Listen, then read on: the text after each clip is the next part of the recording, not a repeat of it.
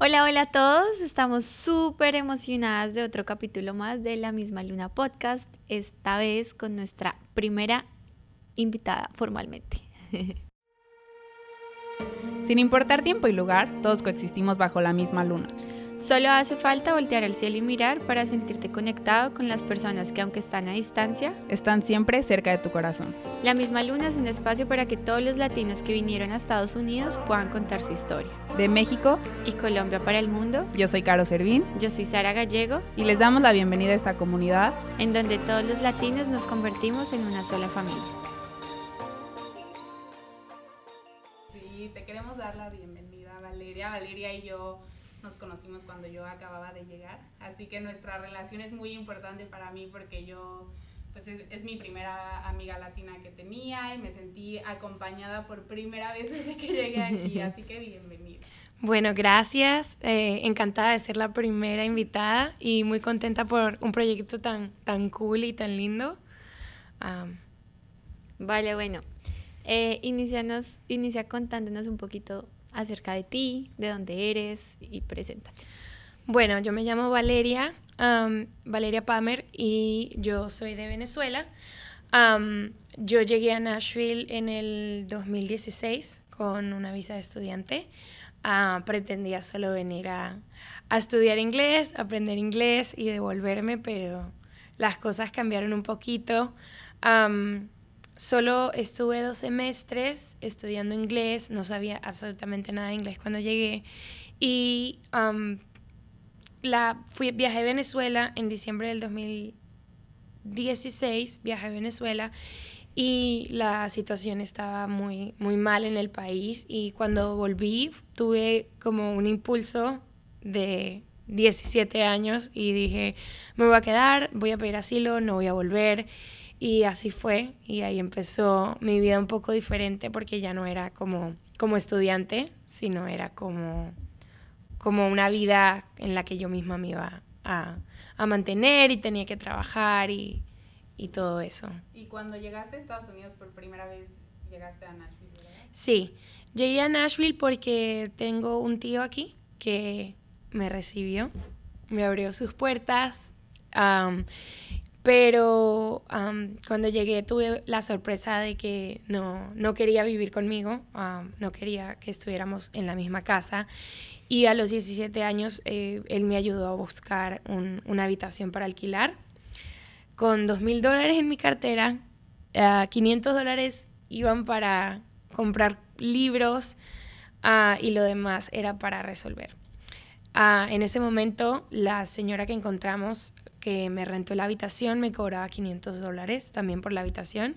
Entonces, 500 libros, 500 de habitación, te quedan 1000 dólares en el primer día ah, y una vida para empezar. Entonces, esa misma señora con la que no me podía comunicar para nada me, me ayudó a encontrar un trabajo en un restaurante de Guatemala. En ese momento solo me pagaban 30 dólares el día y yo pensaba que eso estaba bien porque no tenía idea de, taxes, de minimum wage, nada, nada. Entonces, para mí eso estaba bien. Yo sacaba la cuenta y me daba suficiente dinero para pagar el cuarto donde vivía y la comida, la, la comida allá y mis gastos. ¿Y ese trabajo tú lo conseguiste? ¿Tenías papeles para ese momento? No, no, solo tenía visa de estudiante y me pagaban en efectivo en una cocina en, en Gallatin, Tennessee, en, aquí cerca de Nashville, y no sabía nada, nada, pero ahí estaba.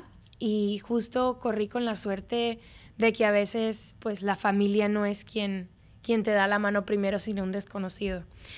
Y que se convierten en familia. Que se convierten al futuro en familia. Y conocí a una, a una maravillosa persona llamada Jennifer, Ah, no tenía hijos, no tiene hijos todavía, y, ella me abrió las puertas de su casa sin, sin yo casi poder comunicarme con ella siquiera, porque me acuerdo que hace poco ella me dijo, yo pensé que jamás iba a poder hablar contigo fluidamente. Y hoy ya eres experta en... y hoy ya pues, me manejo mucho más, mucho mejor. Y ella me abrió las puertas de su casa, estuve con ella y de ahí la, la situación cambió siempre poco a poco, pero un poco mejor. Ah, muy lento pasé a trabajar en otro restaurante, uh, como niñera, al mismo tiempo iba a la universidad y, y después conocí a, a, Sherry, que era su hermana, la hermana de Jennifer, y también me abrió las puertas de su casa y no pagaba nada con ellas. Y se, eran americanas? Sí, se convirtieron básicamente en, en, mis mamás de aquí, porque a los 17 años... Uh, sola, te ves en una situación un poco desesperada de no saber, no, no sabes qué te están diciendo, no sabes qué intenciones tiene la gente y corrí con la suerte increíble de, de encontrarlas y para mí fue life changing, me cambió la vida completamente. Sí, porque aparte de eso que decíamos en el primer capítulo, que muchas veces las personas indocumentadas llegan sin saber cuánto tienen que cobrar y me imagino que hay mucha gente buena así, pero también ha de haber mucha gente que se quiera aprovechar y te paga mucho menos y tú ni siquiera sabes por qué eres indocumentado y no puedes ir a reclamar derechos. Además, porque generalmente como latinos tendemos a comparar el sueldo de acá con el sueldo de nuestros países, lo que hablábamos también anteriormente. Entonces, digamos que 30 dólares de pronto para latinos es como un buen, un buen, un buen promedio de, eh, teniendo en cuenta lo que se gana en nuestros países. Claro. Sí. ¿Y tus papás que en ese momento me imagino que seguían en Venezuela, cuáles eran sus preocupaciones de saber que tú estabas aquí de 17 años sola? Pues la verdad es que siempre, nunca, nunca dije mucho de lo que estaba pasando. Ellos sabían que, tenían que yo tenía un trabajo y que estaba en la universidad. Y si tú estás viendo eso de otro país, quizás crees que o está bien, está bien, pero nunca dije esto es lo que tengo, esto es, siempre siempre supe y ellos siempre supieron que iba iba a ser complicado, pero para, para en líneas generales era la mejor situación que, que, podías presentar para una recién llegada. Pero pues ya sabes que a los 20 años también tú misma te, te dañas el camino a veces y y tomé una mala decisión. En este momento lo veo como una mala y una buena decisión. Ah, conocí a una persona en Venezuela y, y, la traje para este país conmigo. Y no, la verdad, cuando digo conocer, no me refiero a, a conocer, conocer, me refiero a hablar con esa persona poco. Y esa soledad que tienes a los 18, 19 años en un país totalmente distinto, donde no tienes amigos, no tienes a nadie, llegas a tomar decisiones que quizás no pueden, no pueden ser las más beneficiarias para ti. Y me traje a este, a este muchacho de Venezuela, uh, que hoy en día él está aquí y, y, pues bien por él, porque pudo uh, hacer un futuro aquí, en realidad le está yendo súper bien y, y me contenta mucho por él, pero simplemente no era la persona indicada para mí y viví con él y fue, fue tóxico, fue... ¿Era tu pareja en ese momento? Era mi pareja en ese momento, sí, pero yo tenía 18 años. Era mi primer pareja oficial con la que yo vivía, con la que yo estaba 24/7, porque cuando lo traje decidí dejar eh, la casa de, de, Sherry, donde estaba demasiado tranquila, sin saber en la tormenta que me iba a meter. Uh, porque simplemente no, no éramos personas compatibles. Eh, pensábamos de manera distinta, los dos en un país distinto, uh, no, no, con muy poco inglés, con muy poco dinero, que al final el dinero quizás no resuelve la felicidad, pero, pero sí, pero sí te da importante, sí es importante para estar tranquilo. Y, y trabajando dos trabajos al mismo tiempo. En un restaurante a las 5 de la mañana salía a las 3, en el otro a las 4 salía a las 11. Eh, desayuno, almuerzo y cena, no dormíamos, o sea, era, teníamos un carro nada más. Entonces, quizás también ese estrés pudo haber llevado a, a tener algo tan difícil como relación, pero pues hoy en día lo veo como un aprendizaje y en ese momento también me, me agarraron trabajando como indocumentada. y sí, pensé que... ¿Cuánto tiempo eh, duras trabajando en restaurantes? puedo decir que por lo menos desde el 2016 como hasta el 2020. Posiblemente. Y en realidad cuando terminé de, trabajar en restaurantes no fue que mejoré, porque de un de, no, no trabajé más en restaurantes porque me agarraron trabajando sin, sin documentos. Entonces, eh, con documentos ilegales, básicamente. Entonces en ese momento tenía, tenía mucho miedo de, de volver a tomar otros documentos porque hasta ahorita estaba haciendo mi proceso de asilo, porque llegué con visa de estudiante, perdí la visa de estudiante una vez terminé la universidad y en ese momento tuve como seis meses donde no tenía nada, no tenía estatus. Y ahí ah, fue donde me agarraron con esos ah, documentos ilegales y, y, en, y después fue que empecé mi proceso de asilo. Pero todo eh, en inmigración toma demasiado tiempo. Y más ahora. Y más ahora, correcto. Entonces, uh, fue un problemón donde tuve que ir a corte, tuve que contratar abogados, pensé que, pensé que me iban a terminar deportando. Y pues, a pesar de, de que fue una mala relación, pues esa persona estuvo ahí para mí en ese momento. Sí, y en ese momento él me imagino que era el único apoyo que tenías aquí, porque al final aunque tus papás estén en tu país y te apoyen a distancia, es diferente que poder llegar y contarle a alguien, oye, estoy preocupada por esto. Pues estaba yo detenida y mis papás no sabían. Wow. Ah, entonces, pero al final siempre fue lo mejor porque qué importa que sepan o no, qué pueden hacer estando tan lejos. No, y si ya te independizaste, ya también tienes que empezar a resolver los problemas. Correcto, correcto. Al final no importa tanto dinero que hubiesen podido tener en ese momento, no hubiesen Porque podido nada hacer absolutamente solucionado. nada. No, el dinero aquí no soluciona Nada, como... Nada. No importa sea.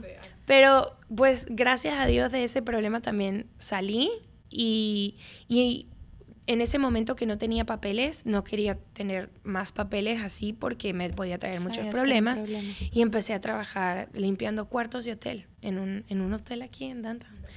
Y, ay, pues creo que de verdad, no- respeto cualquier trabajo que cualquier persona pueda tener, pero qué trabajo tan difícil. Creo que eso es algo que, o sea, son tipos de trabajos que hasta que uno pasa por ese proceso empieza no entiende, realmente a valorar. No entiende. Es, es mis respetos hoy en día y todo el valor a esas personas que hacen ese trabajo, porque es qué trabajo tan difícil, tan físico, tan exhausto. Ah, so, cualquier persona que, que haga eso en ese momento, mi respeto. Estás en customer service, estás lidiando con, con el cliente, Y hay donde, donde hay personas que, que no les importa botar cinco botellas, basura, comida, y donde hay personas que ah, recogen sus cosas, o donde hay personas que te dejan una gratitude, que te dejan un tip, y hay personas que te dejan unas monedas. Entonces, ah, a veces tampoco entendemos que esas personas no hacen la misma cantidad de dinero. Hacen un sueldo mínimo y probablemente tienen hijos, probablemente tienen nietos y a veces están contando de tu tip, de tu apoyo. Ah, pero muchas personas no logran entender esto hasta que llegan a, a este punto de vida. Lo digo porque cuando yo estaba en mi país nunca lo entendí. Hasta que llegué aquí dije, wow, o sea, now- ahora estoy en, en el, otro lado de, Sí. de la línea. Ya no estoy en este lado, ahora estoy en otro lado.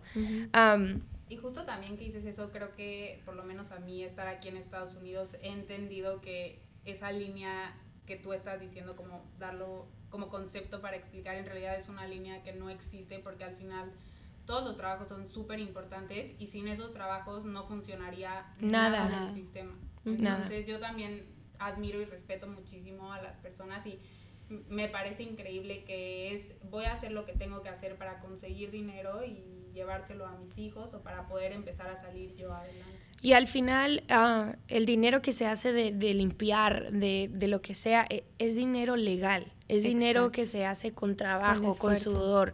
No es dinero que sale de la fácil. Ujú. Ah, y ese es el dinero más respetado que hay, de las Total. personas que en realidad se lo sudan. Am, y se necesita todo tipo de trabajo para, para, Para para mantener- te- mantener un país que funcione. Am, pero de ahí, de ser housekeeper, ah, tuve la suerte de encontrarme con unas managers que estaban, que veían, quizás veían un potencial que en ese momento ni yo misma veía en mí. Ah, y me pasaron a ser supervisora, ya ganaba algo más y así poco a poco fui hasta, hasta donde estoy hoy en día. Ya no estoy eh, trabajando para hoteles. Ah, básicamente trabajo para una compañía que hace comida para perros y recluto para recluto managers para que vengan a trabajar con nosotros.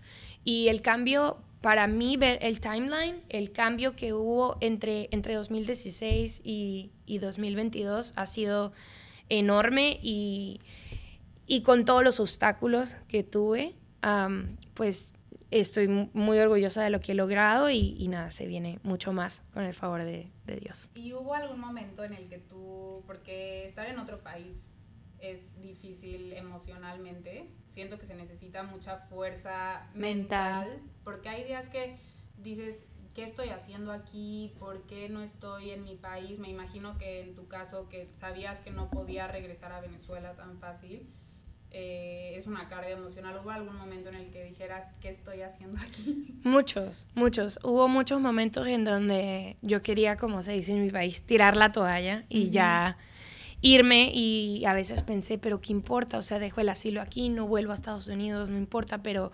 pero pues le doy muchas gracias a todas las personas que me apoyaron y me dijeron, no lo hagas. Sobre todo a una amiga que se llama Victoria, ella vive en Atlanta y se graduó conmigo en, el colegio en Venezuela. Y hubo nos vinimos casi al mismo tiempo y hubo una cantidad de, años, yo diría como unos tres a cuatro años, donde nosotros nos llamábamos mucho, mutuamente y nos decíamos, no puedo más, no puedo más, no puedo más. Y una le decía a la otra, aguanta un poquito más, que va a ser mucho mejor, aguanta un poquito más, que viene un futuro mejor. Hasta que un día ya ninguna de las dos llamó a la otra ya estaban bien. Y ya estamos relativamente Y yo creo que hoy, en el punto en el que estás, te das cuenta que valió la pena aguantar y seguir luchando por, por, seguir acá. Sí, sí, sí valió la pena y, pasé muchos sustos y, y, los sustos nunca acaban, ¿verdad? Los, los problemas nunca acaban y no, a veces estás en ese momento que por el simple hecho de que no estás en tu país, dices ay, pero si yo estuviera en mi país esto no me pasara. Pero es que es mentira porque a todo el mundo le pasa algo. Todo el mundo lleva su misma, su propia cruz, su, propia, su propio problema. y aún así cuando ya había salido de, de todo la tormenta, que dicen después de la tormenta viene la calma, pues sí, la calma dura un poco, pero después te viene otra. Ah, y para mí fue, fue el cáncer. Ah, yo fui diagnosticada eh, con cáncer de ovarios, pero fue una historia loquísima. Porque yo empecé a salir con, una, con un muchacho que nació en Hawái y su mamá es de Vietnam y es mi, mi novio hoy en día y se llama Palani. un paréntesis ahí, terminas con tu pareja eh, anterior y en ese momento pasas a vivir sola otra vez. ¿Cómo es ese, ese, ese trance? No, en ese momento mi hermano se viene a vivir a, a este país y, y, pero al mismo tiempo estás como que tú te trajiste a esta persona de Venezuela. Tienes ese, ese backpack, responsabilidad. tienes esa, esa mochila de culpa. De, de, yo me traje a esta persona que no, que no tiene a nadie, que no tiene a nadie. Y no es tan solo el ahora cómo lo voy a terminar, ahora cómo lo dejo en la calle, porque yo por lo menos en ese momento tenía a mi hermano aquí, pero él no tenía a nadie. Entonces era como que quizás él sí podía ir y, buscarse un lugar para él y vivir solo, pero, pero estaba completamente solo. Entonces, a pesar de pues las, altas y bajas, él sigue siendo una persona. y pues en ese momento tomé la decisión y terminamos, no, tuvimos más relación, pero, pero alquilamos una casa donde vivíamos en ese momento mi mamá que estaba de visita, mi hermano, él y yo. Y era un... Sin tener nada entre ustedes. Sin tener nada entre nosotros. Eh, yo dormía en un cuarto, él dormía al otro y, y sí fue muy incómodo, pero mm, al final fue como que esta persona que yo traje a este país y ahora qué voy a hacer. ¿Que fue más o menos en esa época cuando tú y yo nos conocimos? ¿O fue un poco no, fue un poco después, fue un poco después, sí, porque ya cuando tú y yo nos conocimos, mi mamá ya se había ido, yo ya tenía un mejor trabajo, ah, estaba trabajando de manager en un hotel, conocí también personas maravillosas. y ahí fue cuando alquilamos una casa eh, mucho más bonita de la que habíamos vivido antes y teníamos quizás lujos que no nos habíamos podido dar antes porque todos habíamos crecido en nuestra carrera, en nuestro trabajo, personalmente y, teníamos una situación distinta. Ya cada quien tenía un carro, ya no compartíamos uno. Se, se ve el cambio, se veía el cambio durante los años, pero él vivió conmigo en dos casas distintas. y hoy en día él vive con mi hermano se acabó creando una relación de amistad. Correcto, es una relación de amistad y mi mamá y mi papá, mi familia entera eh, lo conoce y, y yo, es increíble como, porque para mí... Siento que debe haber una madurez para, para saber diferenciar las relaciones, ¿no? O sea, Para como que ya no tienen nada y pasan a sí, ser. Sí, para mí es, es, es increíble, pero el recuerdo de esa relación no es como un recuerdo amoroso ni siquiera. Porque siento que, que no, no hubo ese amor de pareja, sino fue como algo más de yo te apoyo, tú me apoyas. Y lo que tú necesitas en ese momento, e- él era lo que yo necesitaba en ese momento, un apoyo, una compañía, y quizás yo era lo que necesita, él necesitaba es- en, en ese momento, una persona con un lugar y una estabilidad. Ah, También ser tan generosa, yo creo que la vida te lo regresó Cierto, sí, sí, eso, eso sí. eh, no, nunca había conocido una persona tan buena, pero eso.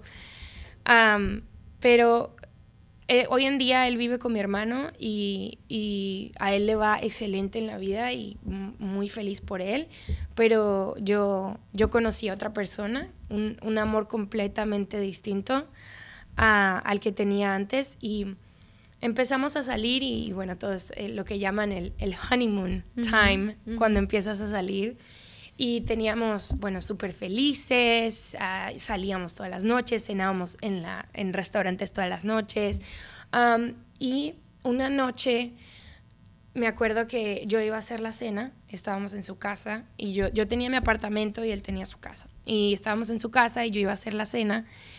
Y le digo, en inglés le digo, Palani, me estoy sintiendo como mal, tengo como, como síntomas de embarazo. Pero él me dice, imposible. Yo le digo, no, imposible, yo estaba tomando pastillas anticonceptivas, todo esto. Y, y le digo, ve al súper y compra esto que necesito y cómprate una, una Prueba. prueba para ya salir de, de las dudas. Y, y cuando regresa, pues como yo estaba tan convencida de que yo no estaba y no estaba y no estaba, hice la cena, comimos, me bañé, nos vestimos y ya cuando estaba lista para dormir, me hice la prueba. Y la prueba salió positiva. Y yo tenía cinco meses saliendo con esta persona. Cinco. ¿Qué se te pasó por tu cabeza en ese momento? Una bola de emociones de, de, tengo 23 años, estoy embarazada, no conozco ni a la mamá de este muchacho y cómo voy a ir a decirle que estoy embarazada, no conozco casi a este muchacho y estoy embarazada de él y, y me estaba cuidando. Y ni siquiera fue que compré pastillas anticonceptivas en línea, online, fue que me las recomendó el doctor, eran pastillas anticonceptivas Para para mí. Y en este momento, pues no sabía qué hacer, no sabía qué hacer. Y en realidad mi hermano siempre ha sido, pues, mi mejor amigo, mi confidente, toda, desde que estábamos en Venezuela, desde que yo tenía 15, siempre hemos sido muy unidos. Y lo primero que se me pasó a la cabeza fue llamarlo. Pero a pesar de, de quizás ser mi mejor amigo, pues también es mi hermano mayor. Caos. Y, y él- sus ojos se abrieron y él me dijo, pero ¿qué vas a hacer? Y es aquella cosa como que, ¿qué voy a hacer? ¿Qué voy a decir? Ah, como, o sea, es como que encuentras estabilidad y Y pum, pum. te caes. Y, y en ese momento pues llamé a mi hermano y le dije, y llamé a mi mamá, me acuerdo que era un martes por la noche, y al otro día no fui al trabajo. Y fuimos a, a, una, a un hospital, a un ER, y me hicieron una prueba de sangre para confirmarlo completamente. Y Palani eh, a, a todo esto, ¿cómo estaba reaccionando? Pues a todo esto, él lloraba, yo lloraba, pero, pero siempre estuvo eso de, de yo estoy aquí y, y lo que sea que venga va a ser bien recibido y, y siempre viendo las cosas de la manera más positiva, de, en el sentido de, de tenemos una casa, hay personas que no, Eh, tenemos un trabajo, hay personas que no. No estaremos preparados, pero Nos queremos. Sí, correcto. No estaremos preparados, pero, pero pudiésemos estar peor. ¿verdad? Y siempre viéndolo de esa manera y pues Palani siendo tan buena persona, pues no... Sí me preocupé, pero, pero pues al final también como que acepté mi realidad. Y después que le conté a mi mamá fui a la clínica y me hice el examen de sangre y la enfermera me confirmó, sí, tienes cinco meses de cinco semanas de embarazo. Y yo dije, wow, empecé. ¿Cuándo fue? y dije, sí, o sea, sí, tiene sentido. Y la enfermera me dijo, te, te, vamos a hacer una cita. ¿Con qué ginecólogo? No, te, no tenía ni idea de quién ir a verme, nada. Y yo dije, bueno, con el ginecólogo de la clínica, ¿ok? Sí, está bien. Entonces me dijeron, te, te va a ver a las ocho semanas, porque a las ocho semanas es, es donde te ven. Ah, pero ten cuidado con sangrado. Fue lo único que me dijeron. Pasaron exactamente cuatro días y yo pensando, ¿cómo le digo a mi papá? ¿Cómo le digo a mi papá? ¿Cómo le digo a mi papá? Y a los cuatro días uh, me vine a un restaurante aquí a comer y cuando voy al baño estoy sangrando un montón. Y me asusté porque eso es signo de, de aborto espontáneo. Y nos fuimos al ER corriendo a la, a la clínica y cuando llegué allá nadie sabía qué pasaba. Nadie sabía qué era, no, no me daban respuesta y eh, había COVID, entonces solo podía entrar yo, no podía entrar nadie conmigo. Y entraba un doctor y me decía que tenía que, que salía que estaba embarazada, pero que no había un bebé. Y después entró otro doctor y me dijo que tenía un embarazo utópico, que es donde el, el feto se aloja en la trompa de falopio. Pero, pero él me decía que era tan grande que estaba sorprendido en cómo no me había matado. Y después nadie entendía qué pasaba. Y venía un doctor, se iba otro, venía uno, venía, se iba otro. Y me dijeron, te vamos a dejar hospitalizada. Al otro día entró una ginecóloga y me dijo, tienes, tienes un tumor de 11 centímetros en tu ovario derecho, en tu ovario izquierdo. Pero fue como, en ese momento fue el shock de, de qué prefieres, ¿sabes? O sea, no en el sentido de qué prefieres, sino eh, no estás embarazado o no, tienes un tumor o no, qué pasa. Un caos, en tu cabeza que no, no sabes qué pensar. Después, al otro día entró otra doctora y me dijo, no, es un quiste, no tienes que preocuparte. Bueno, la all over Entonces, no, no, me refirieron a una oncóloga la mejor doctora que puedo conocer. Le agradezco todo, básicamente, mi existencia en este momento. pero me, la me refirieron a ella y, y, al lunes que venía ya estaba en quirófano. Me dice, tenemos que operar. Eh, si es un, un, un atopic pregnancy, uh, te va a matar en cualquier momento y si es un tumor, igualmente te lo tenemos que sacar. Y efectivamente sacó un tumor que parecía un melón de 11 centímetros. y duré 10 semanas ah, en recuperación. Pero en este momento es como que yo miro mis fotos y veo como el 30 de mayo estaba en un bar aquí en Downtown Nashville. Y el 5 de junio estaba en el ER. Sí, de un día para otro tu vida cambió. de un día para otro se volteó completa y, te lanza embarazo, tumor, y cualquier tipo de posibilidades. Pérdida del bebé. Pérdida del bebé. Y, a este punto todavía no sé si hubo un bebé o no. Y aparte también me imagino que el tema de que aquí los doctores en Estados Unidos son carísimos. Sí. Uh, no saber. El trabajo, porque ya en ese momento, claro, a, ti te dicen tumor y tu cabeza piensa cáncer. Es lo primero que piensas. y ahí, pues me sacaron de la clínica eh, y fui al oncólogo, me operaron, ah, me sacaron el tumor, un ovario y la trompa de falopio y le hicieron biopsia. La biopsia duró como un mes y medio espera, espera, espera por la respuesta que te va a cambiar la vida, básicamente. y salí con cáncer de ovario de primer, de primer ciclo, de primer tour, de primer lugar. Nivel. Nivel. Y, pero era un una cáncer que tenía como muchos cánceres por dentro, muchos tipos de cánceres, y empezó el tornado de nuevo. y tenían que darme quimioterapia, pero la quimioterapia que me tenían que dar eh, me podía dar leucemia si me la daban muy rápido.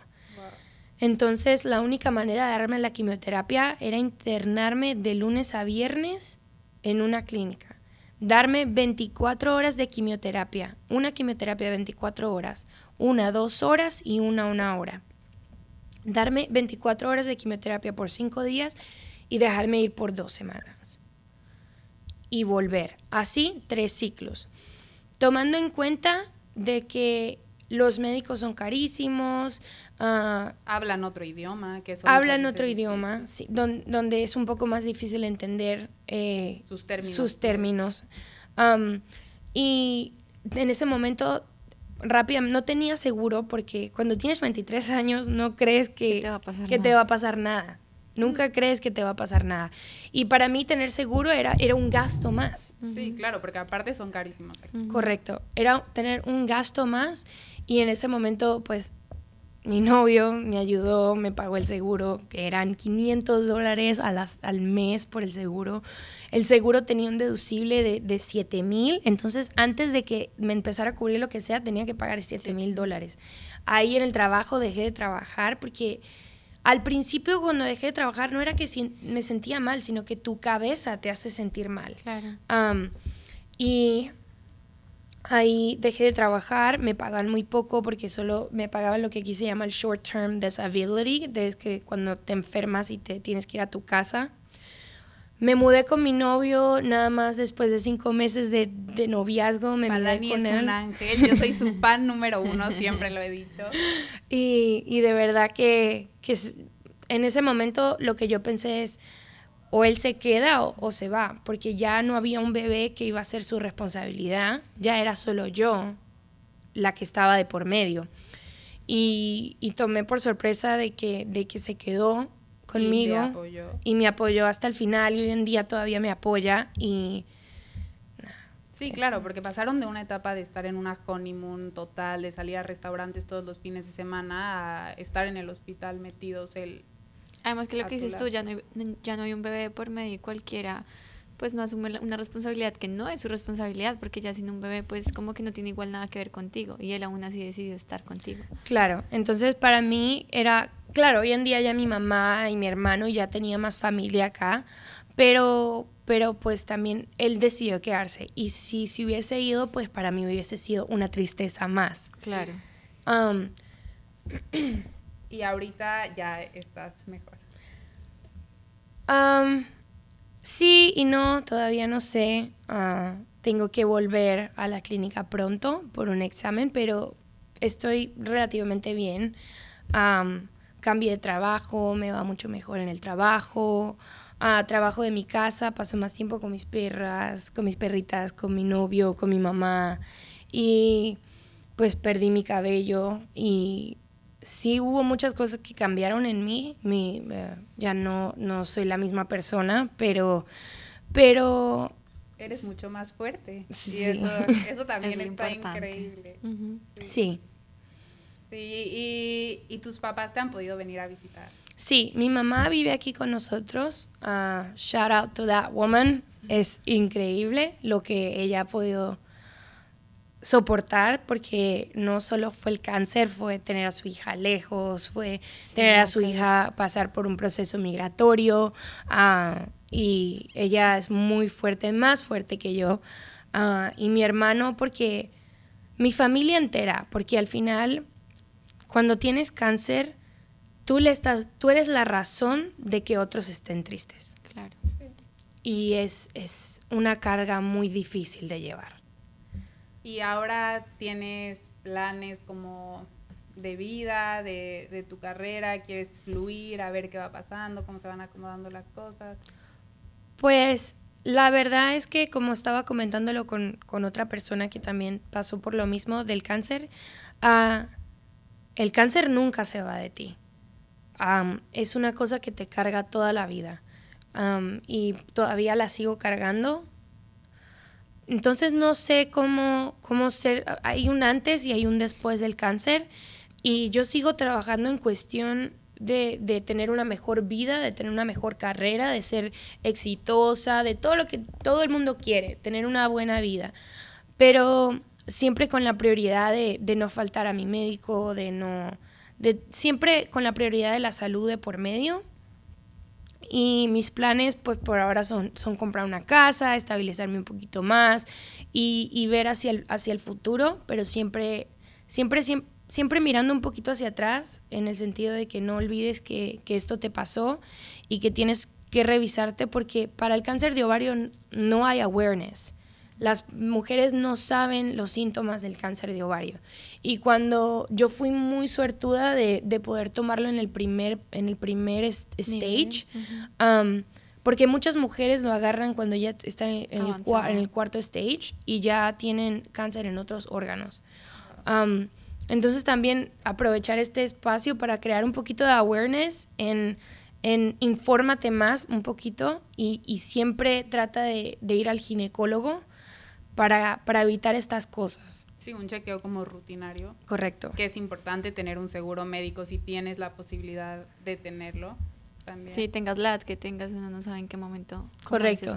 Cambia. Y, y, bueno, todavía, como te digo, no solo, no solo mental y físicamente sigo lidiando con el cáncer, sino también con las deudas, ¿verdad? Sí. Todavía tengo cosas de la clínica que hay que pagar.